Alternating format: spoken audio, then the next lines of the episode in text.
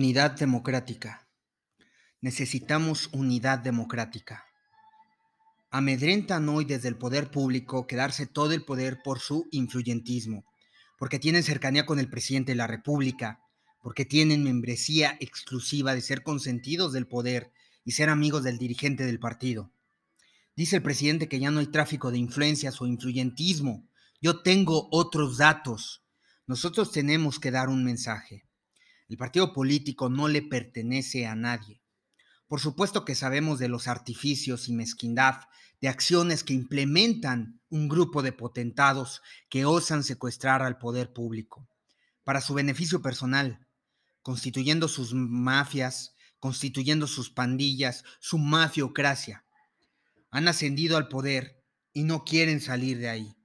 Pero lo más peligroso y alarmante es que no quieren que nadie más participe si no es de su mafia o grupo de interés creado. Pueden intentarlo, pero al final será la ciudadanía política la que decida. Como osan su obstinación, su obsesión por no permitir la democracia, tenemos que alzar la voz. Hoy pasan cosas alarmantes dentro del partido que esté en el poder.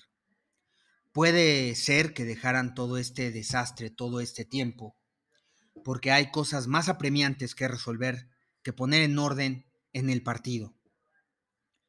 Pues finalmente el desorden lo que provoca es que tenga más poder quien lo fundó y lo llevó a la victoria, Andrés Manuel López Obrador. ¿Se acuerdan de Tucón, todos unidos contra Madrazo? Bueno, es que justamente Roberto Madrazo era acusado de apropiarse de los puestos que le permitirían salir electo sin dificultad. Hoy en Morena pasa lo mismo con muchas réplicas de este caso a lo largo y ancho de la República.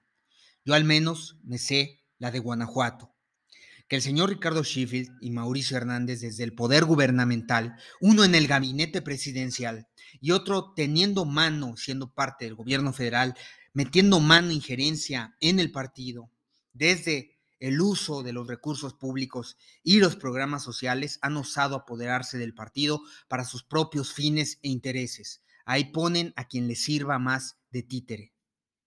Han hecho todo lo que ha prohibido el presidente López Obrador. El presidente que no quería que su partido se convirtiera en uno de Estado. Hasta ahora no hay reglas claras ni procesos claros y transparentes para la democracia interna del partido Morena. Como en su momento pasó con Madrazo, hoy pasa a nivel federal y local con Morena. Morena se puede fracturar por estos agandalles y perder como pasó con el PRI de Madrazo en aquella elección del 2006, donde justamente Ricardo Schiffel estaba operando para Felipe Calderón. Recapaciten, morenos. La gente busca congruencia. En el caso de Ricardo Sheffield, se convirtió en un chapulín de pana morena y no convenció ni abonó votos al movimiento. Al contrario, restó votos y se perdió la elección en 2018. Y lo mismo pasó en el año 2021, donde lo tuvo todo, el apoyo del gabinete presidencial, el respaldo del presidente de la República, exposición en las mañaneras, lobbying político a nivel federal, apoyo total del partido hegemónico. Y perdió.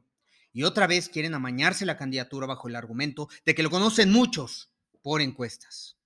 Sus encuestas no sirven, pierden todo y siguen perdiendo porque ahora ponen a parientes, familiares, compadres y amigos en puestos y ahora todos saben además lo que han venido haciendo con el partido en la elección de consejeros estatales y nacionales.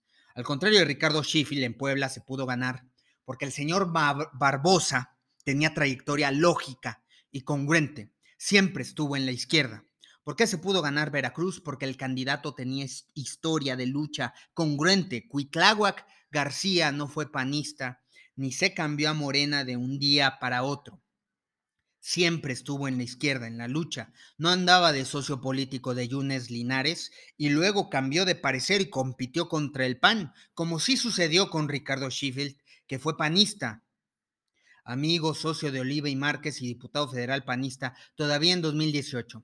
Es tiempo de despertar, de luchar por nuestra democracia. La gente quiere congruencia, alternativas, ética, profesionalismo. La gente quiere cambio, otros rostros, otras propuestas. Es nuestro tiempo y es nuestro derecho constitucional a participar y luchar por el cambio verdadero.